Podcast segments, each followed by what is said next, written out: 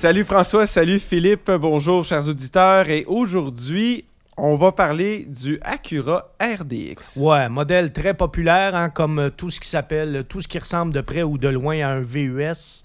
Tout le monde se garoche là-dessus aujourd'hui. On est dans une catégorie aussi qui est en, en pleine croissance, comme la plupart des catégories de VUS. Là, on est dans la catégorie des véhicules utilitaires sport compacts, mais de luxe. C'est Ouais, ouais. exactement ce que j'allais dire. Alors, ouais. c'est alors, c'est pour ça qu'on n'est pas avec une Honda, mais bien avec une Acura. Voilà. Donc, euh, vous avez là un, un rival avoué là, des petits VUS BMW, X1, Mercedes, etc. Ouais. Et voilà, et voilà, et voilà.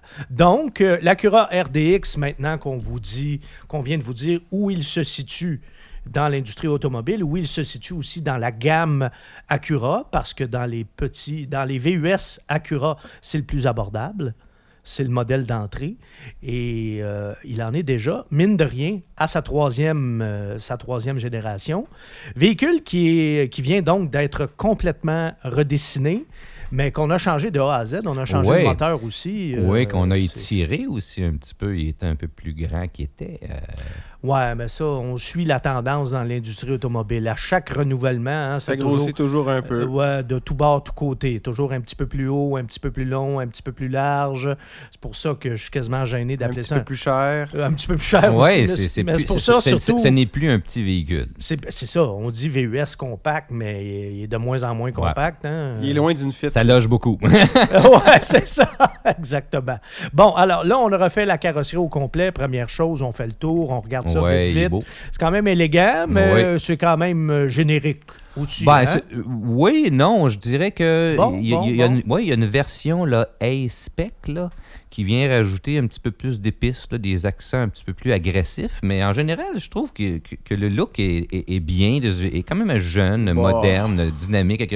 Bon, un, un profil de toit surbaissé, euh, euh, des bas de caisse enfoncés. euh, Bon, je vais dire ça des- différemment, d'abord. ouais, Il peut facilement être confondu avec n'importe quel autre VUS. Est-ce qu'on est d'accord? Ben, mais pas le A-Spec, là. il est un petit peu plus sportif. il, il- il se démarque un peu. Il est Tu l'as il aimé? fun. Ouais, il est le fun. Ah, tu l'as aimé. Ah ouais, il est plus beau. Il est- il plus beau comme ça. Euh, t'en- pinces un petit peu pour le... Ouais, je, le, on le- je le- je le reconnais maintenant, ça route. un OK, trop OK. Non, ordinaire. Moi, pff, Bon. je pas changer d'idée. Bon. Et moi, non.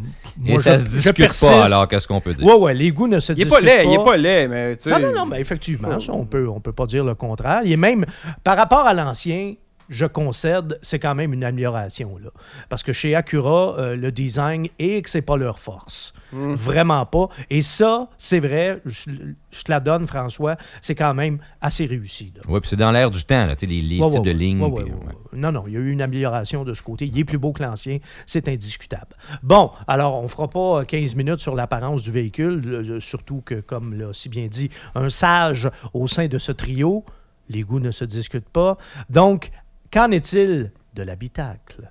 Moi, j'ai bien aimé l'habitacle. Euh, C'est une, présentation euh, moderne en angle avec des, accents chromés pour euh, bien différencier les différentes sections. C'est- bien. J'ai trouvé ça agréable à l'œil, puis fait, ça fait nouveau. Euh, Pas un peu surchargé? Un des- peu, c'est un des- peu, ouais, c'est un petit peu, ça va avec, c'est un bon point. Chez Oui, Acura, souvent, moi, c'est je- un ouf. peu, ouais, il y a beaucoup de choses, il y a des contrastes, des, des, des, des- des surfaces euh, brillantes, d'autres mates, bon, on a de tout. Puis un paquet de commandes un petit peu tout ça- mélangé. là. Il y a du stock Ouais, là, dans ouais. un tableau de bord d'Acura. Ouais, C'est puis- pas épuré, disons ça comme ça. là. On est loin de la Tesla Model 3. Là. Ouais, puis si là, tu, là tu, tu me fais penser, en tout cas, tu m'amènes sur un terrain, là, c'est les contrôles, euh, la Ah, transmission, ah. les boutons de la transmission. Oh, qu'on les déteste. Oh, qu'on les haït. Alors, ce que tu ce que je es en train de me dire, pas- c'est qu'il n'y a pas de levier de Il n'y a pas de levier. Ce sont différents boutons qui n'ont pas tous le même angle, qui ne sont pas tous opérés de la même façon. Donc, si on veut avancer, c'est un bouton. Si on veut reculer, c'est un autre bouton d'une autre façon. Donc, c'est difficile d'être bon. Eh, C'est Euh, bien compliqué, il- cette auto-là. Moi, il- je t'écoute parler. il faut, là, il puis, faut euh, regarder fatigue, avant là. de mettre la main. Là. Puis c'est compliqué pour rien. Pour rien, on veut juste, tu sais, dans le fond, euh, on, on a remplacé un levier qui fonctionne depuis des générations. Ouais, ouais. euh, Tu sais, une transmission, ça prend trois boutons. Un parc, neutre, drive. C'est ça, mais là, ils ont remplacé ça par des boutons à différents angles. En tout cas, moi, je trouve que c'est pas pratique, c'est c'est difficile à utiliser, puis on, on, on ne, on ne vient pas bon rapidement avec ça. Fait que ça, c'est à améliorer. L'autre élément aussi, euh, parlant, euh, le pavé tactile. Bon, Le pavé tactile. le système d'infodivertissement. Alors, pour contrôler le système d'infodivertissement, on doit passer par l'entremise d'un pavé tactile qui est, lui, derrière l'endroit où il y a des boutons de la transmission. là. Et, et c'est difficile à opérer parce qu'on est dans un véhicule, ça fait du temps en mouvement. C'est comme un touchpad de laptop. C'est un C'est- C'est un touchpad, touchpad. Ah. J'utilisais les mots français, là, mais c'est un touchpad et c'est pas la meilleure idée dans un véhicule. Ah, c'est une très mauvaise idée. Et, Lexus euh, a ça aussi. hein, Ouais, ça, ça, j'ai pas aimé ça non plus. Puis je crois que je ne suis pas le seul euh, à, à trouver que c'est pas la meilleure idée. Écoute, Ben, ça fait, ça fait on- six minutes qu'on parle, là, puis j'ai un mal de tête qui commence, puis c'est pas une joke, là. Bon, ben écoutez, à part ça, on va passer à- il n'y a pas juste ça, là. Euh, en général, le système d'infodivertissement fonctionne bien une fois qu'on a réussi à l'opérer. Euh, la sonorité est bonne, donc c'est agréable d'écouter de la musique dans ce véhicule-là. Euh, on a quand même affaire à des sièges confortables, une position de conduite qui était facile à trouver, donc on est bien, bien, bien situé, bien placé dans le véhicule facilement, on trouve sa place. Spacieux, spacieux le, RDX, en avant, en arrière, Bon. le coffre. Puis ça, c'est euh, important que tu le mentionnes, là, parce que ça, wow. c'est un des facteurs quand on achète ce type de véhicule-là. ça a été une de, familiale. ben, ça a été une de mes surprises. Moi, C'est j'ai ça trouvé qui a remplacé que les, les station wagons. Ben oui. Ben, j'ai trouvé que ça faisait le travail, puis ça, c'était considéré, c'était c'était agréable. Tu dis, il y a de la place. Moi, c'est un véhicule avec, avec lequel je serais prêt à vivre à tous les jours, Oh, euh, avec une famille. oh, Euh, j'ai trouvé ça bien. OK. Euh, le volant euh, assez massif, là, une prise en main agréable. J'ai bien aimé ça. Euh, L'écran du système infodivertissement, par contre, il est comme planté là, en plein milieu du tableau de bord. là. Ça, en termes d'intégration, ça nous rappelle un peu le- l'esprit Mazda. Ouais, ouais, c'est ça. Comme... Oh non, on a oublié de mettre l'écran. OK, là, clac. la technique Mazda. on le met là et là, c'est tout. Alors, ben, il est là, c'est juste que c'est, il n'est pas intégré. Euh, Puis il faut le dire, là, le système d'infodivertissement chez Honda, c'est pas le plus simple. là. Non, c'est ça. Donc, à ce niveau-là, il faudrait peut-être revoir surtout l'interface, là, mais euh, Oh, comment le Il manœuvrer. faudrait la là, revoir puis- en profondeur, même. l'idée- L'idée du pavé tactile, c'est pas, c'est pas Donc, j'en j'en conclus qu'il y a des boutons pour euh, le faire fonctionner ou c'est c'est tactile C'est le pavé tactile qui nous. Ah, pour qui- toutes, qui- là. On, Oui, on oui, vise oui, avec c'est le ça, puis ensuite. oh, oui, c'est, Le c'est- chauffage, c'est péni- tout, là? Non, Non, non, pour, pour il y a quand même des boutons pour l'essentiel, mais si on va aller plus loin, puis qu'on doit passer, par exemple, euh, la radio, des choses comme ça, il y a des choses qui, qui sont plus C'est évoluées. dangereux. Ben oui, c'est C'est- dangereux. C'est compliqué. Juste, c'est compliqué, c'est dangereux. Alors, il y a le pavé tactile, le touchpad, qui est une très mauvaise idée. Et en plus, le système d'info- d'infodivertissement comme tel, Qui l'interface. n'est pas le plus facile à opérer. compliqué. Ouais. Là, y a-tu un pointeur comme une souris, quasiment? Ou, Ben, euh, c'est ça. Ouais, la zone est sur- en surbrillance, puis euh, ouais, Ah, on, ben non, on mais tu voit ça faut que tu bouger. regardes ton écran. Ouais, Non, non, non, ben, c'est c'est pour c'est- ça, c'est c'est- ça, là. Ça devrait c'est quasiment être interdit. Ouais, là. ouais. C'est pire que texter au volant. Là. Voilà. Bon. Mais sinon, il faut garder quand même à l'esprit que c'est un, qu'un véhicule qui a des belles dimensions intérieures, euh, qui, qui rend ça euh, très, très euh, utilisable. Belle pratique. finition aussi, parce Oui, que ça, oui, là, chez oui. Acura, par chic. exemple, Oui, c'est chic. chic. Voilà, c'est chic. élégant. Des beaux Hein? contrastes, puis c'est, ouais, c'est bien On fait. est dans un, on est Dans une gamme de luxe. dans l'habitacle d'un- d'un- d'une voiture de luxe. Ouais, peu de plastique luxe, dur. là, ça paraît. ouais, c'est ça. ouais. Bon, OK, quand même, ça c'est important. En ce qui concerne euh, la mécanique, ben là, on a un Ah ah. changement majeur. Là. Non seulement on a une toute nouvelle carrosserie, qui a été un véhicule qui a été redessiné de A à Z, mais sous le capot aussi, parce que, bon, rappelons-nous, le premier Acura RDX était à l'époque, si je ne me trompe pas, le seul de sa catégorie qui avait une, mo- une motorisation suralimentée Oui. Par un turbocompresseur, ce qui, à l'époque, a même pu être un, Un désavantage. Un Il était peut-être un peu désavantage. précurseur. ouais. Ils ont perdu des ventes à cause Mm. de ça, j'en suis certain. Le turbo n'était pas euh, en vogue comme il l'est aujourd'hui. Ça change vite dans l'industrie automobile. hein. Ben, la Et- réglementation fait en sorte qu'ils n'ont plus le choix maintenant. Ben, il y a ça aussi, là. c'est exactement ça qui est le point. Et comme le turbo leur faisait probablement perdre des ventes dans le modèle de première génération, ben pour la deuxième génération, on avait remplacé ce moteur-là par un V6 atmosphérique. Et là, On revient avec un 4 cylindres turbo. Oui, à nouveau. ouais. Et pas n'importe lequel. Non, à vrai dire, c'est le, c'est le moteur de la Civic Type R qui a été repris Rien de moins. Pour ce, ce- ce véhicule-là. Et on, 4 cylindres, 2 litres. on parle d'un moteur de 2 litres dans le- duquel on extrait 272 chevaux. Bon, la type R, c'est 300 chevaux. Alors, Donc, visiblement, il a, on été, l'a il a été recalibré recalibré. pour plus de fiabilité, ou, plus de peut-être de linéarité. là. Et 280 livres pieds de couple, euh, c'est un moteur Wow. tout à fait applicable. Wow. pour- ça va très bien. Euh, on n'a pas l'impression qu'au contraire, on, a- on trouve qu'il y a bien de la puissance. Euh, la transmission va bien. Il y a peut-être des exceptions où ça hésite un peu, mais en général, ça va bien. Fait que ça fait dans l'ensemble un véhicule qui décolle bien puis qui file bien. Euh, donc, on, un véhicule qui n'est pas des plus légers à 1844 kg, mais on ne sent pas du tout le poids du véhicule avec ce moteur et cette transmission-là. On a, euh, donc, c'est vraiment, c'est bien. On a. euh, Moteur de- bruyant? Non, justement, ça, je trouvais ça agréable, bien contrôlé. Ils ont fait une belle intégration, c'est très bien contrôlé. Euh, Puis même s'il y a un turbo, il y a un temps de réponse non, des fois? non, Non, on du le sent tout, pas. ça décolle la transmission, les, les rapports sont choisis en conséquence, c'est réussi. Oh, quand même. Hein?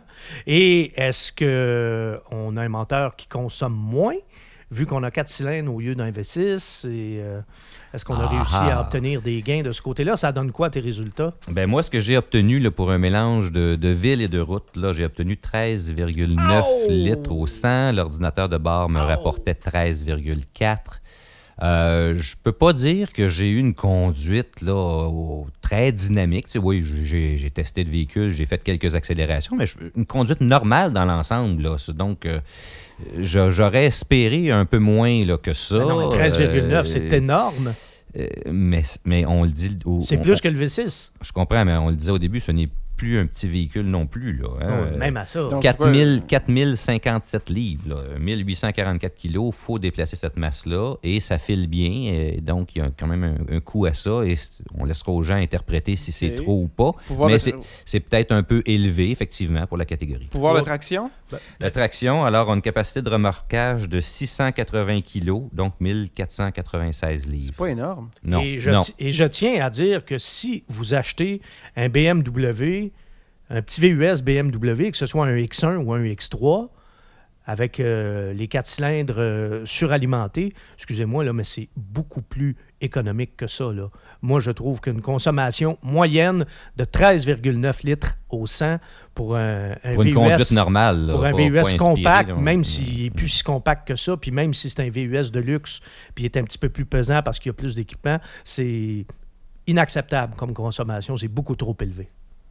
C'est un peu élevé. Tu sais, c'est- on a- C'était aussi un, un essai qui était quand même euh, à l'automne, dans les conditions. C'est pas très. Il n'y a, a pas de raison d'aller à, à Ouais, ouais, proche ouais, de ouais. 14 litres, mettons. Oh. Bon, puis, tu sais, je, je te connais, puis je sais comment tu conduis, là.